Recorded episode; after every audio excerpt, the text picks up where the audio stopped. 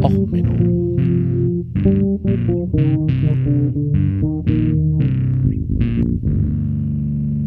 Der inkompetente Podcast über Dinge aus Militär, Technik und Computer, die so richtig in die Hose gingen.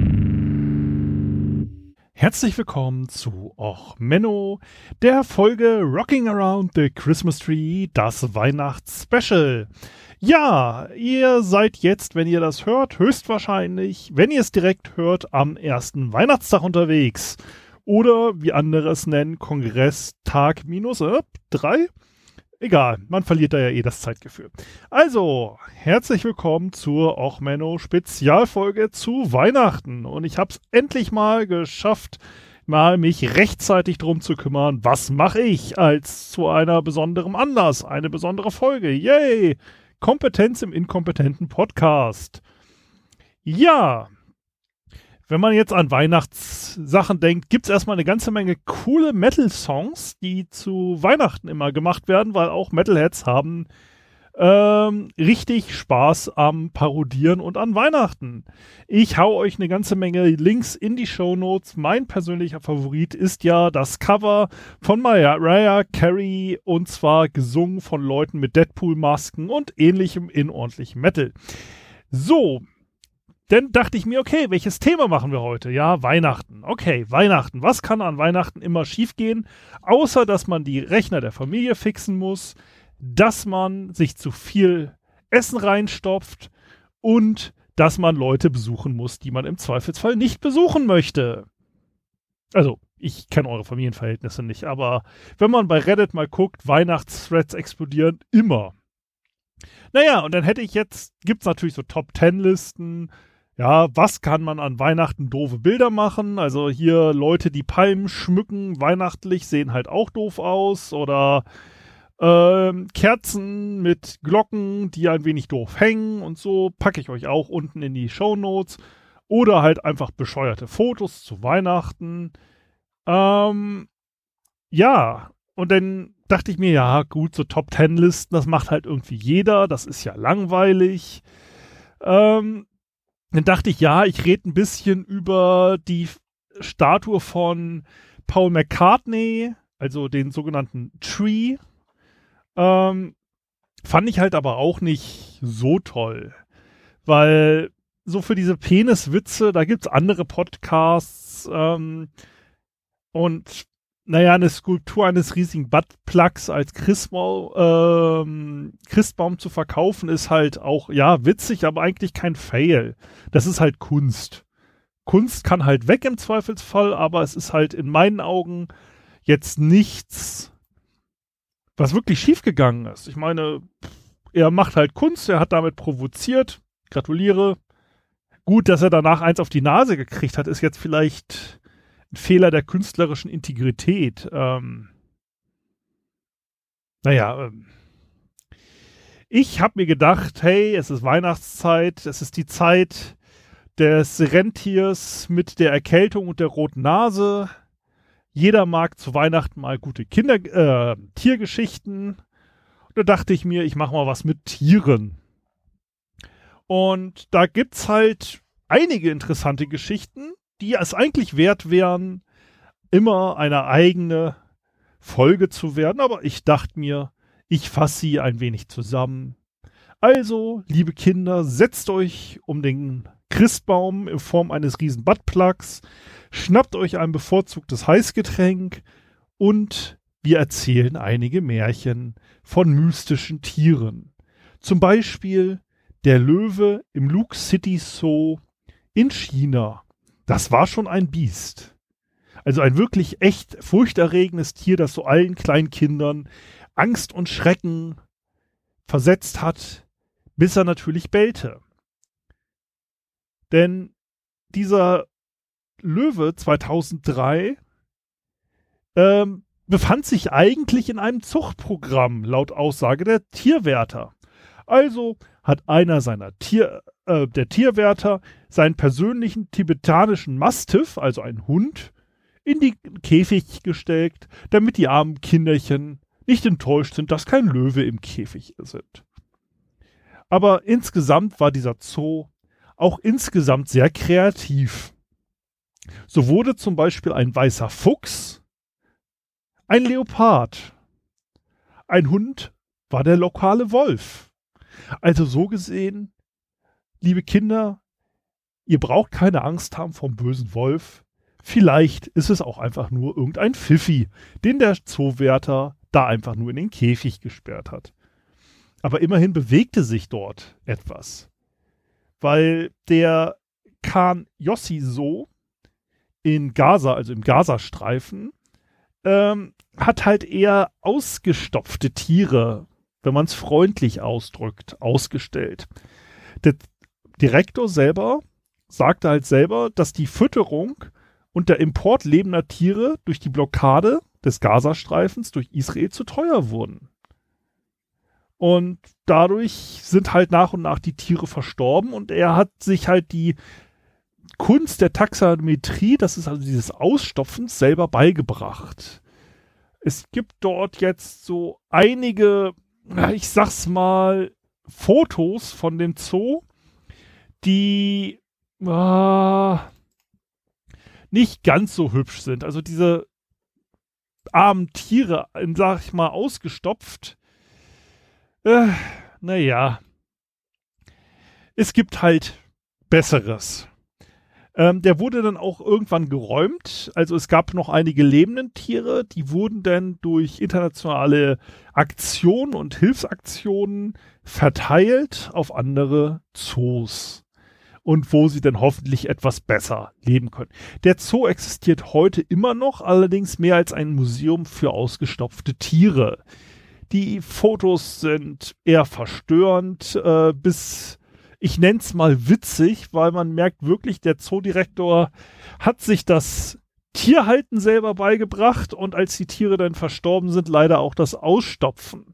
Also diese armen Tiere leiden selbst nach ihrem Tod noch eine naja, zweite Leidenszeit. Ich weiß nicht, wie man es ausdrücken soll, aber ich weiß nicht, ob der Löwe dort überrascht sein soll, ängstlich gucken oder brüllen oder einfach nur eine ganz heftige Diarrhoe mit gleichzeitiger Verstopfung hat. Also der Gesichtsausdruck des Löwen ist schon ich sag mal, ein Waldorfschüler wird da eine Weile für tanzen, um das interpretativ darzustellen. Ähm, ein anderer Zoo im Gazastreifen, das ist der Maraland Zoo, hat sich denn im Gegensatz zu dem Khan Josef Zoo etwas richtig bewegt. Dort gab es stolze Zebras. Also die Zebras waren eher IAs, aber immerhin was machen so Zebras eigentlich für Geräusche? Also ich weiß es selber nicht, aber ich weiß, dass wahrscheinlich ein Zebra weniger I-Art. Ähm, aber ich meine, der Besitzer hat halt gesagt, Hauptsache die Kinder haben was zu tun und sie können ja wenigstens auf den Zebras reiten. Und er sagte halt beim ersten Anstrich der Zebras war er noch nicht ganz so zufrieden. Bei seinem zweiten Anstrich der Zebras ist er der Meinung, er hat schon besser hingekriegt. Ähm, er ist halt der Meinung, dass das für die Kinder absolut ausreichend ist und immerhin das Schmuggeln echter Zebras durch die Tunnels in den Gazastreifen würde halt pro Stück mindestens 40.000 Dollar kosten. Wobei ich jetzt mal echt überrascht bin. Also jetzt stellen wir uns mal vor, du bist so ein Schmuggler, der schmuggelt halt so alles durch diese engen Tunnel, die sind so Kriechtunnel. Ähm, also von Waffen über Versorgungsmittel, weil es, wie gesagt, ja, der Gazastreifen ist ja von Israel blockiert die meiste Zeit. Ähm, das ist übrigens auch der Grund, warum die äh, Marine im Gazastreifen, also vom Libanon äh, Patrouillen gefahren ist. Ne? Also um den Waffenschmuggel an die Hamas was die Hamas, oh Gott, das ist lang her, äh, auf jeden Fall an die äh, lokale Terrororganisation zu verhindern. Die lokale Terrororganisation sitzt allerdings auch in der Regierung und die Regelung dort vor Ort war, wenn du ein Schmugglerboot aufgegriffen hättest, dann hättest du es natürlich äh, den lokalen Behörden übergeben müssen. Ähm, ja, ja, okay. Äh, wenn man jetzt natürlich auch bedenkt, dass der ganze Schmuggel durch Tunnel geht und nicht über See, Yay, Politik. Egal. Äh, jetzt wissen wir wenigstens, was es kostet, was durch den Schmuggel, äh, Tunnel zu schmuggeln. Also Zebras. Wobei ich mich frage, wie du so ein Zebra überhaupt durch diesen Tunnel durchkriegst. Ähm, naja, auf jeden Fall muss man sagen, hin und wieder haben auch Israelis dann äh, in dieser Politiksituation ein Einsehen. Ähm, eine israelische Stadt wollte echte Esel, äh, Zebras spenden. Also das ist die letzte Nachricht, die ich dazu gelesen habe, dass der Zoo auf Intervention eines israelischen Zoos echte äh, Zebras kriegen sollte. Naja, immerhin etwas. Ähm, und dann haben wir noch einen Fall, dass beim Cairo International Garden, das war äh, in 2018, ähm, auch komische Zebras auftauchten, die ein wenig Iarden. Und ähm, der Direktor Mohammed Sultan, ich bin kein Experte, aber ich empfehle persönlich, also der Mohammed Sultan fand das völlig okay. Das sind auch voll echte Zebras, ne? Also er hat darauf bestanden, dass das echte Zebras sind. Dass die ein bisschen spitzere Ohren haben als andere Zebras, das sind halt Spitzohr-Zebras. Das ist halt völlig okay. Aber ich bin wirklich kein Experte für Zebras persönlich. Aber ich empfehle Kreppband zum Abkleben. Dann sind die Streifen ein wenig, naja, definierter. Also, das war wirklich nicht schön. Ähm, dann habe ich noch eine kleine Story vom Philipp vom Das Ach reingekriegt.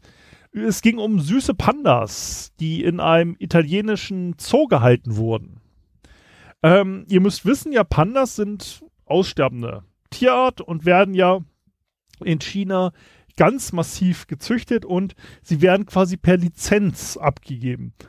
Also einem Zoo gehören die meisten Pandas nicht wirklich, sondern sie sind halt quasi Dauerleihgabe der chinesischen Regierung, damit man auch brav das macht, was die Chinesen wollen. Und das ist halt recht ungewöhnlich, ähm, dass ähm, also ein Panda außerhalb äh, Chinas unterwegs wäre, aber es stellte sich sehr zum Glück der Tierschützer heraus, dass es sich halt einfach nur um Hunde handelte, die man halt entsprechend umgefärbt hat. Die Besitzer des Zoos durften die Hunde auch behalten. Sie mussten allerdings versprechen, die Hunde nicht weiterhin einzufärben. Denkt man sich ja, okay, komm, das ist ja alles völlig gaga und völlig bescheuert. Ähm, so bescheuert ist es eigentlich gar nicht. Weil, wenn man mal drüber nachdenkt, was macht denn eigentlich zum Beispiel die Zebrastreifenbemalung für Zebras? Naja, sie sorgt dafür, dass ein Zebra wahrscheinlich A besser sich verstecken kann und B höchstwahrscheinlich von Mücken weniger gestochen wird. Und ähm, da gab es eine Studie zum Thema, macht es Sinn, sich äh, die Kühe anzumalen in Gebieten, die von Mücken äh, angegriffen werden können. Und es stellt sich raus, dass äh, wenn man eine Kuh wie ein Zebra anmalt, die haben also eine Kuh auf einer Seite nicht angemalt und auf der anderen Seite wie ein Zebra angemalt.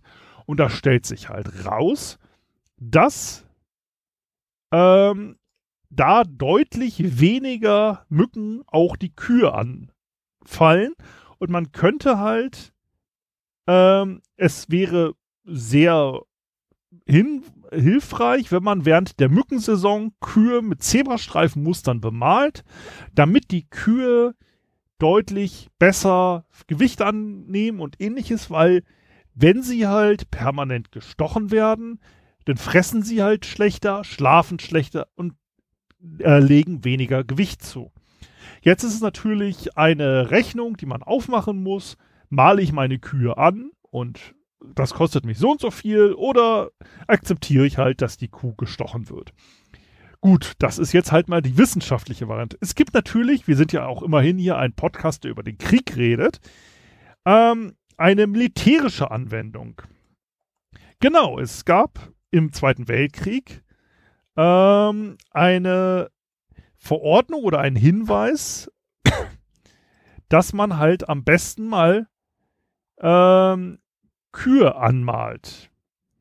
Weil ähm, man hatte sich halt überlegt, okay, während der Verdunklung ähm, gibt es halt leichte Probleme mit ähm, Autos. Ne? Weil wenn man alles dunkel macht und das Auto fährt durch die Gegend, dann sehen sie im Zweifelsfall durch die abgedunkelten Scheinwerfer, die man ja auch so abgeklebt hat, dass man nur so ein bisschen was von der Straße sah, ähm, im Zweifelsfall eine schwarze Kuh nicht, die durch die Gegend läuft. Also hat man so eine Art Warnbaken angemalt, äh, in der Hoffnung, dass man dort Unfälle mit Tieren vermeidet.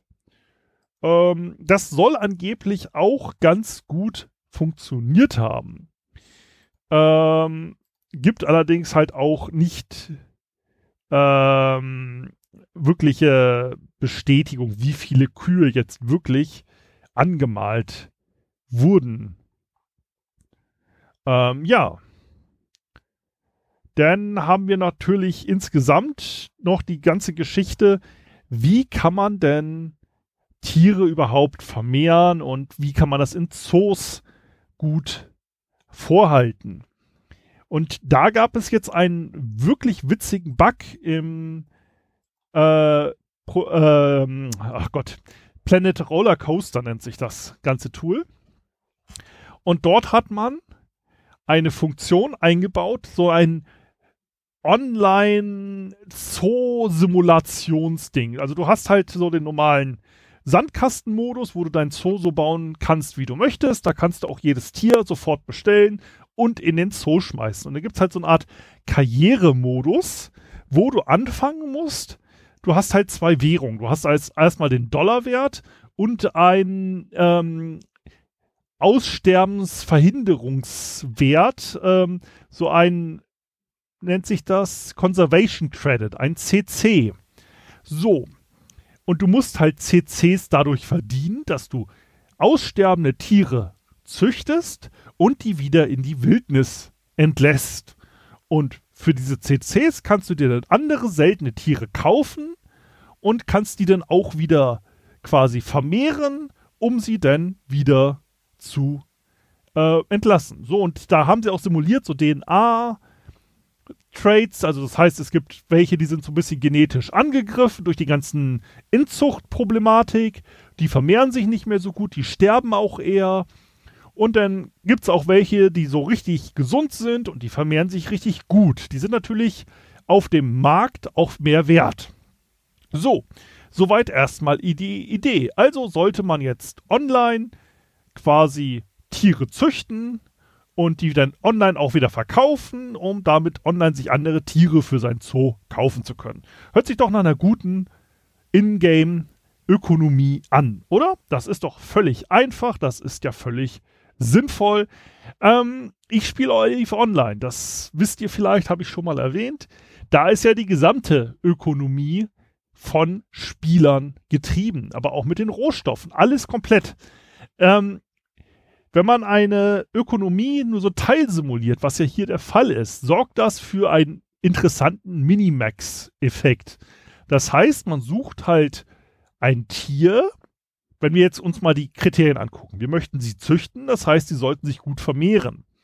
Sie sollten nach Möglichkeit irgendwelche Herdentiere sein oder ähnliches damit man sie zusammen in ein Gehege stecken kann. Am besten wäre es, wenn wir sogar noch eine zweite Spezies haben, die in demselben Habitat wohnen können und sich nicht gegenseitig fressen. Also muss es höchstwahrscheinlich ein Pflanzenfresser sein. So, denn sollte es natürlich möglichst billig zu kaufen sein, damit ich es von Anfang an züchten kann. Und ähm, ich möchte sie natürlich auch gut wieder in die Wildnis entlassen können für meine Conservation Credits. So, das sorgte jetzt bei diesem Planet Zoo dafür, dass der aus dem Planet Zoo der Planet Warthog wurde, also der Planet der Warzenschweine. Weil es gab dort ein ja, Problem, dass halt so Tiere wie Elefanten und so waren halt völlig außerhalb des Scopes. Also haben die Leute angefangen zu gucken, okay, was kann ich züchten, was halt in so einem, naja, späteren Elefantengehege sich vielleicht gut vermehren kann.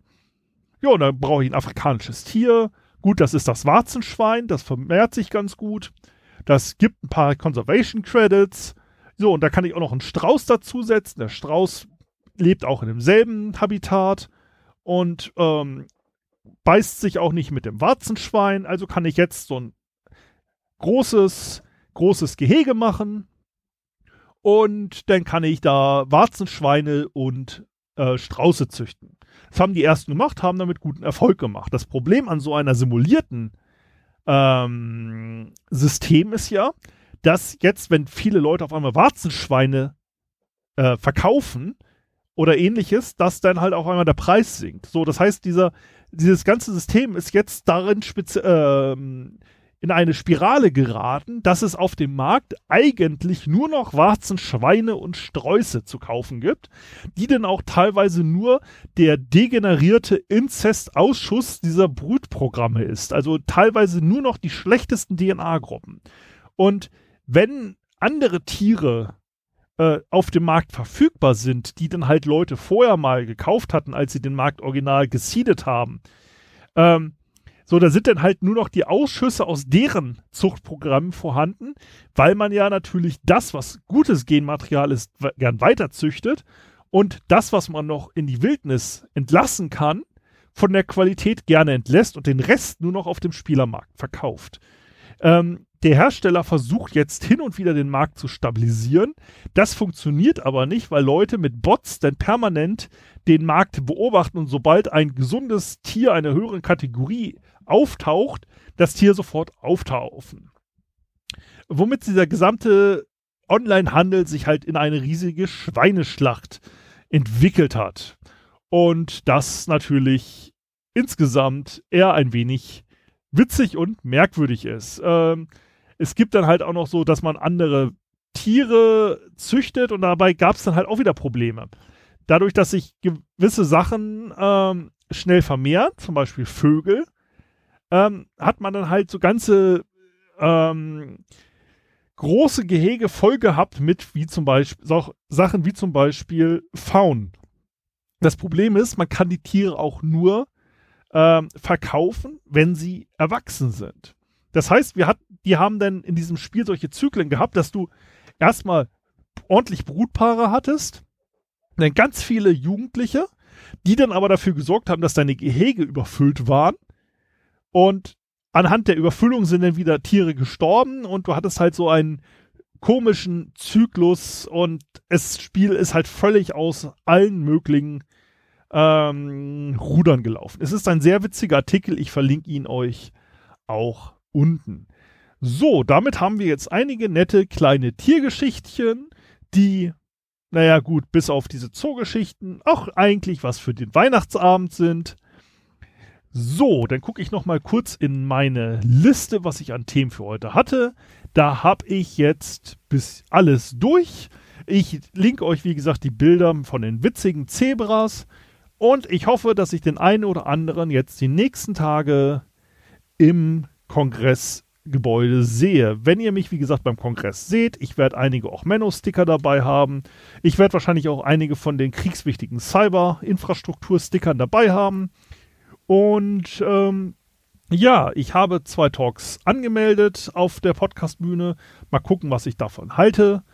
Und wenn ihr sonst noch coole Ideen habt äh, über, oder mit mir über eine Folge aufnehmen wollt, ich werde auf dem Kongress bestimmt noch ein Aufgabegerät mir ausleihen können, wenn wir zusammen irgendwas podcasten wollen. Also, wenn ihr Ideen habt, sprecht mich einfach an. Ansonsten wünsche ich allen erstmal eine fro äh, fröhliche Restweihnachtszeit, einen guten Rutsch ins neue Jahr. Jagt euch mit dem Feuerwerk nicht in die Luft. Und dann bis zur nächsten Folge. Alles Gute, ein frohes Neues und so weiter. Euer Sven.